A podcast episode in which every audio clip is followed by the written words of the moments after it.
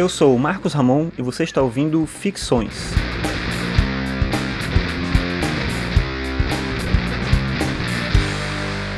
Esse é o episódio 83 e o tema de hoje é A Vida Trágica.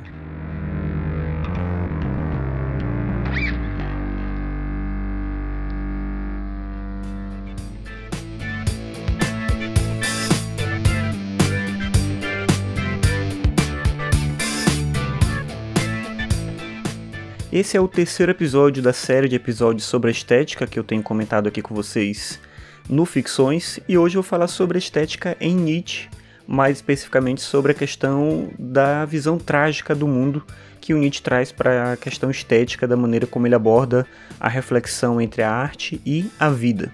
O Nietzsche é um autor do século XIX, ele nasceu em 1844 e morreu em 1900 a obra dele, no entanto, é uma obra que a gente pode dizer que é da juventude, porque ele publicou tudo até os 44 anos. Com 45 anos foi quando ele teve o colapso nervoso que deixou ele num sanatório o resto da vida. Então a obra dele é uma obra de alguém ainda bem jovem que refletia a partir de elementos ligados a, ao cotidiano dele, obviamente, mas também à vida, ao contato que ele tinha com a religião e com a questão acadêmica que ele vivenciou logo no início da carreira, apesar de ter saído dela um pouco depois. Eu já comentei sobre o Nietzsche em outros episódios, então não vou entrar muito aqui na questão biográfica dele.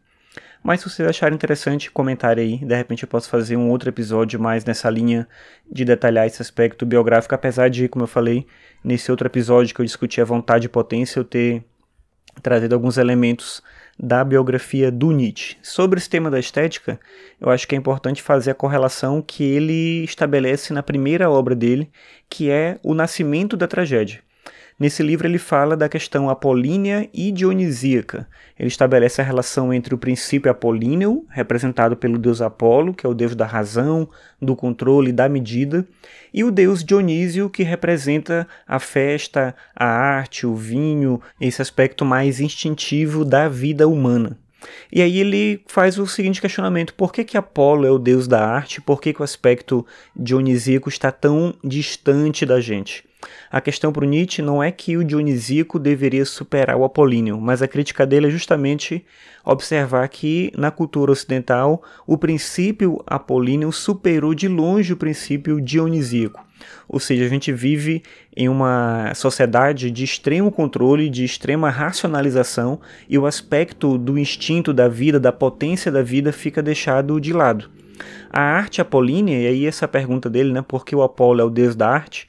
A visão apolínea de arte encara a arte como uma proteção contra a dor, contra o sombrio, contra o lado do sofrimento da vida.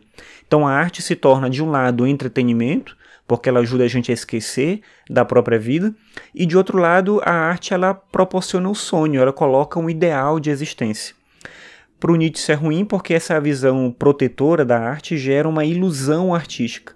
E aí a arte vira aparência, vira engano, e a beleza é sinônimo de medida, harmonia, equilíbrio, simetria, ordem, qualquer coisa nessa linha. Mas aí o Nietzsche vê justamente no aspecto contrário a possibilidade da gente se integrar com a própria realidade. Se toda vida envolve sofrimento, e na visão do Nietzsche toda vida envolve sofrimento, claro que algumas pessoas sofrem mais do que outras, mas todo mundo sofre, é a experiência dionisíaca que permite que a gente se integre com a própria totalidade.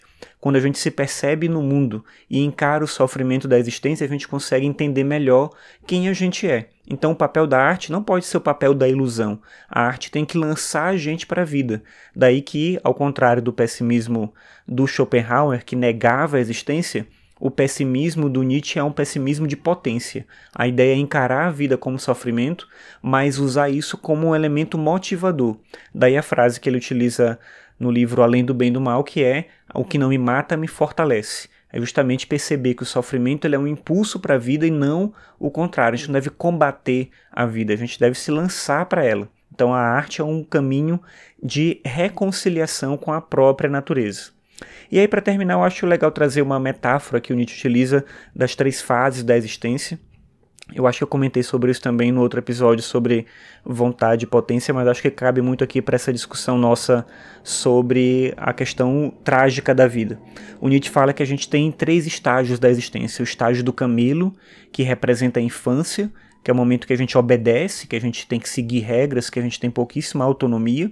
Mas no momento que a gente chega na adolescência, início da fase adulta, a gente entra no estágio do leão, que é o momento que a gente passa a questionar os valores, que a gente se revolta com a tradição, a gente passa a duvidar de todas as coisas. E aí a maior parte das pessoas nesse momento volta, passa por esse estágio de revolta e volta lá para o estágio do camelo, volta a ser obediente. Só que o Nietzsche pensa que a arte pode nos ajudar a chegar no terceiro estágio, e o terceiro estágio é a criança. Isso é curioso porque eu falei que o camelo representa a infância, então não é ali que está a criança. Por que, que o último estágio, esse estágio de superação, pode ser justamente a criança? Porque na visão do Nietzsche, é quando a gente é adulto e adquire uma certa autonomia sobre nós mesmos, é que nós podemos realmente ser aquilo que a gente sempre quis ser quando a gente era criança e a gente não podia. E aí ele pensa criança no sentido do ímpeto para a vida, da curiosidade, da vontade de experimentar. Então é na fase adulta, quando a gente superou esse estágio de obediência e superou essa revolta sem limites que é representada aí pelo leão, que a gente pode ser criança de verdade, que a gente pode manter essa curiosidade ativa. Infelizmente nem todo mundo consegue isso. E é a arte que pode nos possibilitar esse caminho. A arte pode nos ajudar a entender a tragicidade da vida como um elemento positivo que nos ajuda a resgatar a essência da vida e a própria vontade de existir. Então é justamente a arte que nos permite olhar para a vida com atenção, com alegria e com a possibilidade de transformar essa vida em algo que vale a pena de ser vivida.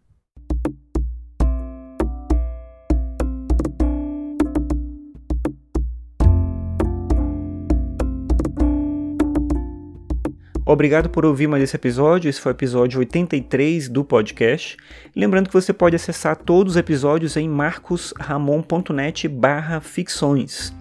Algumas pessoas me alertaram que no feed agora do podcast, quando você assina, só aparecem os 100 últimos episódios e aí os episódios do início ficam escondidos.